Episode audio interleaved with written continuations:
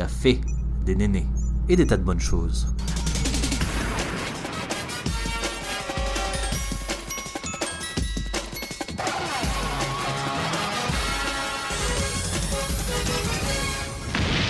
Bienvenue à tous sur Café et Néné. Bonjour, bonsoir et bienvenue sur le podcast. Aujourd'hui, on reçoit Myriam pour parler d'abstinence sexuelle, ce qui signifie d'attendre de se marier avant d'avoir son premier rapport. Si Myriam est de profession musulmane, on peut remarquer cette valeur dans d'autres religions. À l'ère de Tinder, Mythique, Fruits et j'en passe, les applications de rencontres fleurissent, démocratisant ainsi le plan cul, ou du moins les relations hors mariage. Rappelons juste que chaque personne est libre de disposer de son corps comme elle le souhaite. L'abstinence sexuelle, ça consiste à quoi dans la vie de tous les jours? C'est ce que l'on va voir tout de suite. Bonjour Myriam et bienvenue sur Café et Néné. Bonjour, merci beaucoup de m'avoir invitée. Mais c'est avec plaisir.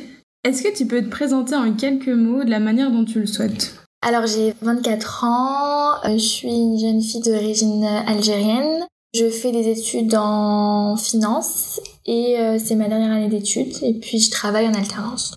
Super. Est-ce que tu peux nous parler un peu de tes hobbies, de ce que tu aimes euh, en dehors de tes cours ou autre Alors j'adore voyager, je vais partout dès que je le peux, un petit week-end ou même je pars tout le temps avec ma meilleure amie. Euh, qu'est-ce que j'aime d'autre? J'aime beaucoup les séries et maintenant je me suis mis un peu plus sur les mangas et je commence à apprécier. C'est cool. Est-ce que tu peux nous parler un petit peu de ton rapport à ton corps lorsque tu étais enfant et même après en grandissant?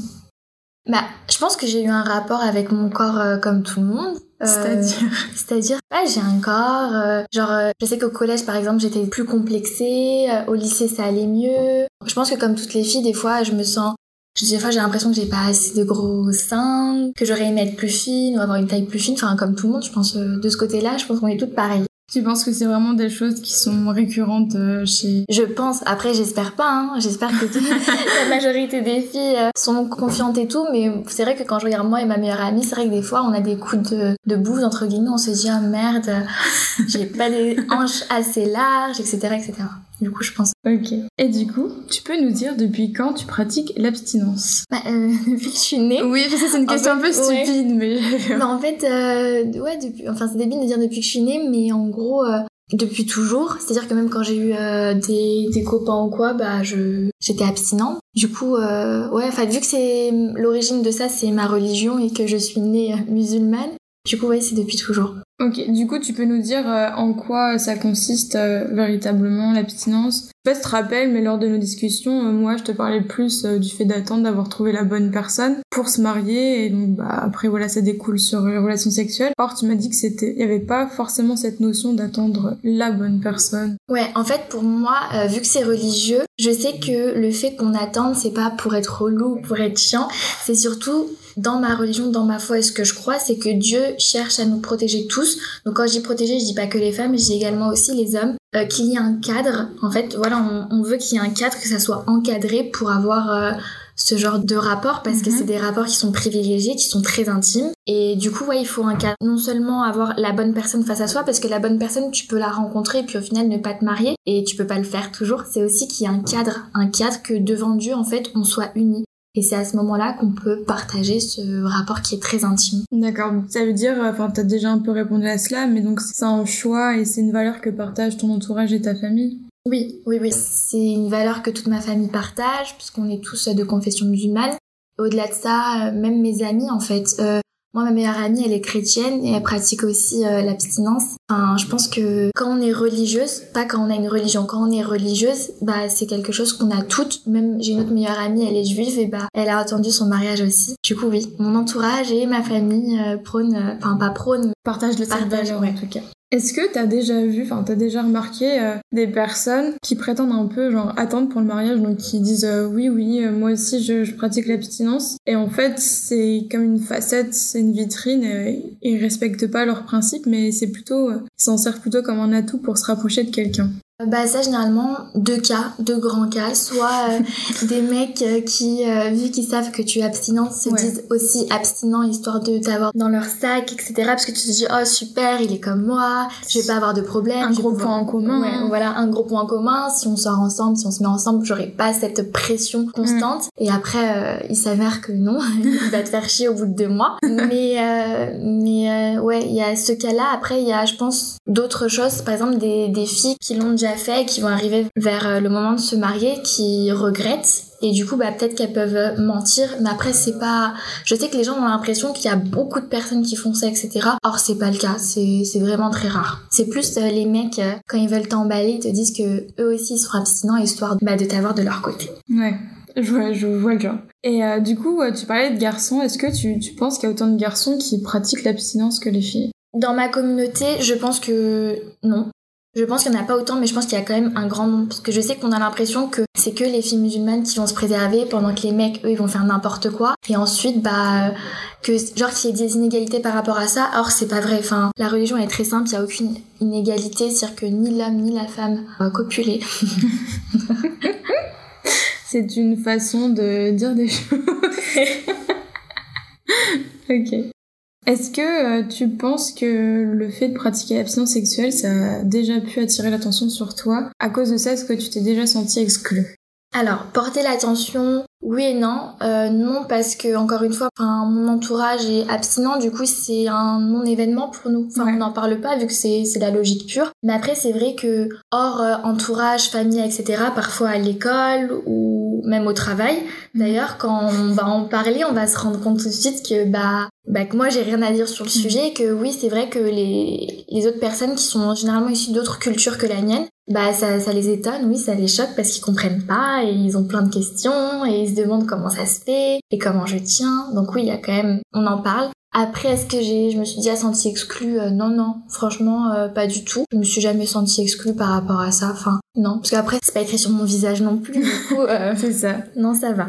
Mais c'est vrai qu'il y a une espèce de, de choc des cultures mm, mm. entre ceux qui n'ont pas du tout été élevés ni même n'ont pas eu forcément de personnes de leur entourage qui pratiquent l'abstinence sexuelle. Et c'est vrai que ça peut interpeller certaines personnes. Je pense que c'est drôle de voir à quel point ton entourage, on dit euh, souvent que euh, toi, enfin, ta mhm. personne représente les cinq personnes avec qui tu passes le plus de temps. Et euh, je me disais, est-ce que c'est vrai et tout? Et au final, j'ai regardé les cinq personnes avec qui je passe vraiment plus de temps et je me suis dit, c'est fou parce que tu ressembles vachement ou du moins t'as les mêmes centres d'intérêt ou autre. Est-ce que tu t'es déjà senti exclu en écrivant cette question? Du coup, j'ai pensé à certaines personnes qui ont eu un regard plus d'étonnement, mhm. voire d'incompréhension, et je me suis dit, mais oui, mais en fait, euh, toi, chez toi, tu reçois jamais ce genre d'étonnement, quoi. Ouais, mis à part chez moi, enfin, mes amis, ouais, Je pense que oui, en effet, les personnes avec qui on reste le plus, c'est celles qui nous ressemblent le plus.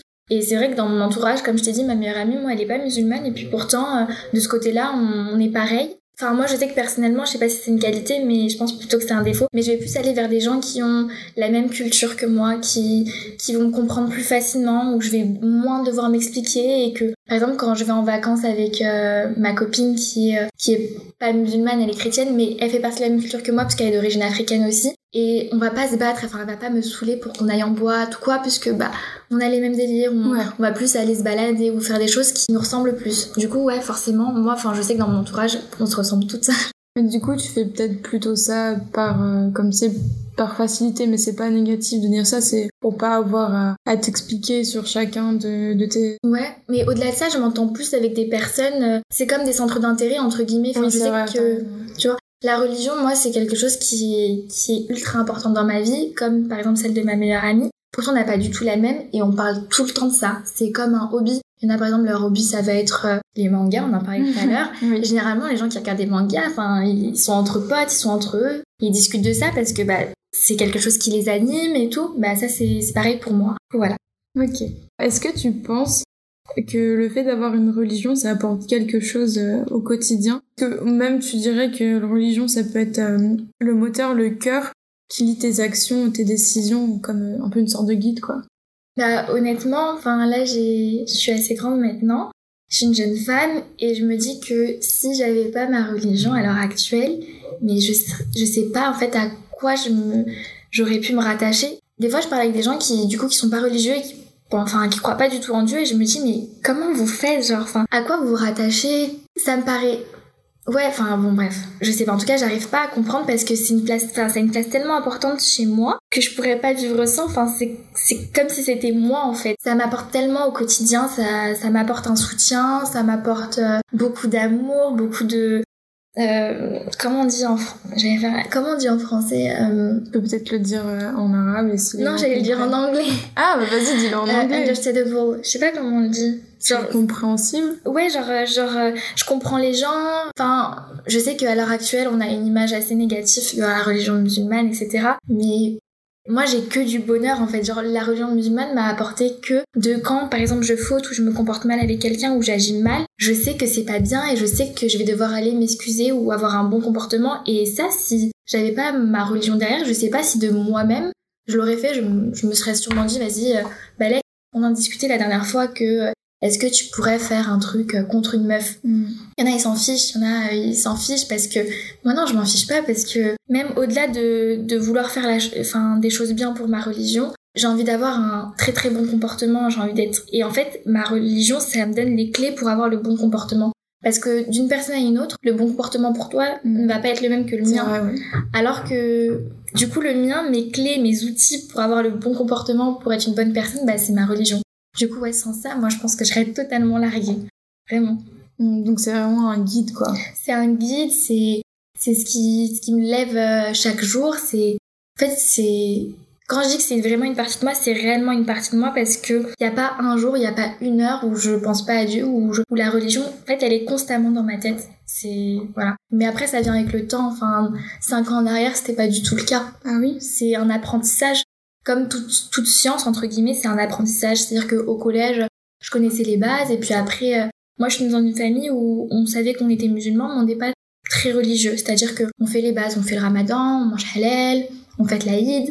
Mais j'ai pas reçu de mes parents une éducation religieuse qui m'explique réellement qu'est-ce que c'est. J'ai jamais lu le Coran. Euh, juste l'année dernière, j'ai commencé à lire et c'est là où j'étais émerveillée et c'est là où je me dis, euh, j'ai énormément de chance. Et ouais, ça m'a fait devenir une meilleure personne. Mm. Est-ce que, est-ce que tu peux nous parler un peu plus de comment tu pensais il y a 5 ans? Ça m'intéresse. Bah, en fait, je pensais pareil, entre guillemets, j'étais la même personne, mais euh, c'est vrai que la religion n'avait pas un réel impact sur ma vie. Enfin, j'y pensais pas que j'étais musulmane, j'y pensais seulement quand je faisais le ramadan, euh, j'y pensais quand euh, j'allais fêter l'Aïd, enfin, j'y pensais des fois euh, quand on parlait avec mes parents, mais sinon, ça a pas été, euh, dans, enfin, en tout cas, dans ma famille, ça a jamais été quelque chose euh, sur lequel on mettait l'accent. On m'a plus mis l'accent sur les études, sur Ouais. aider les gens que euh, la religion. Du coup, ce travail-là, moi, j'ai dû le faire de moi-même.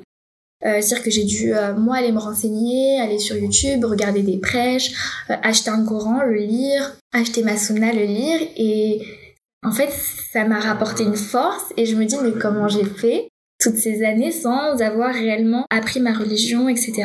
C'est, ouais. Ça change, en fait, ça change une vie et c'est beau et, enfin, peu importe quelle religion c'est. hein. Moi, je parle avec ma meilleure amie.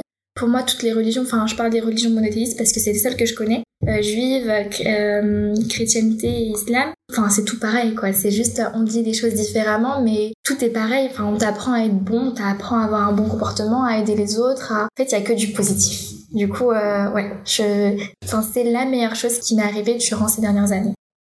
Est-ce que t'as justement, euh, tu disais que donc t'avais acheté le Coran.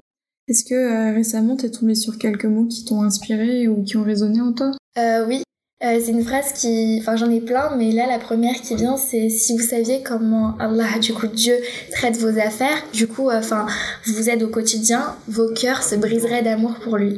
Oh, » C'est magnifique ah, c'est beau. Ouais.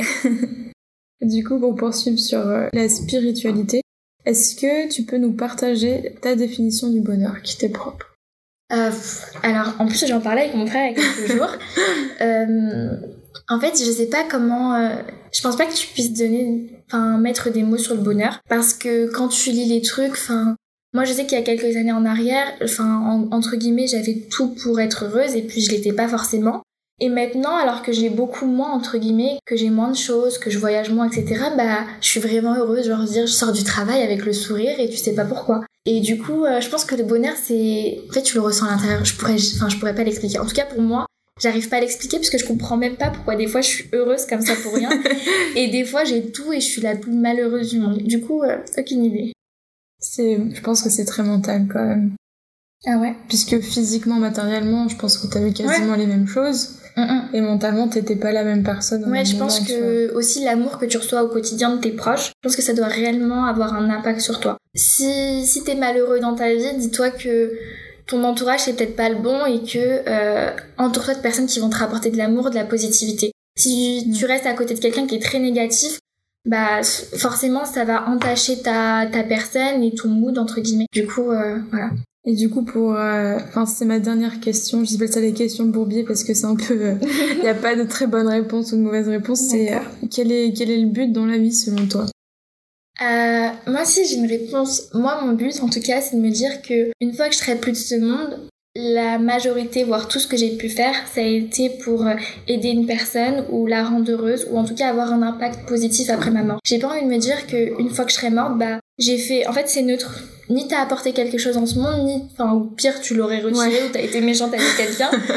Mais le but c'est que réellement t'es apporté de la joie, de de l'amour aux personnes autour de toi. Je pense que c'est ça. Enfin, en tout cas, le mien en tout cas. Oui. Voilà.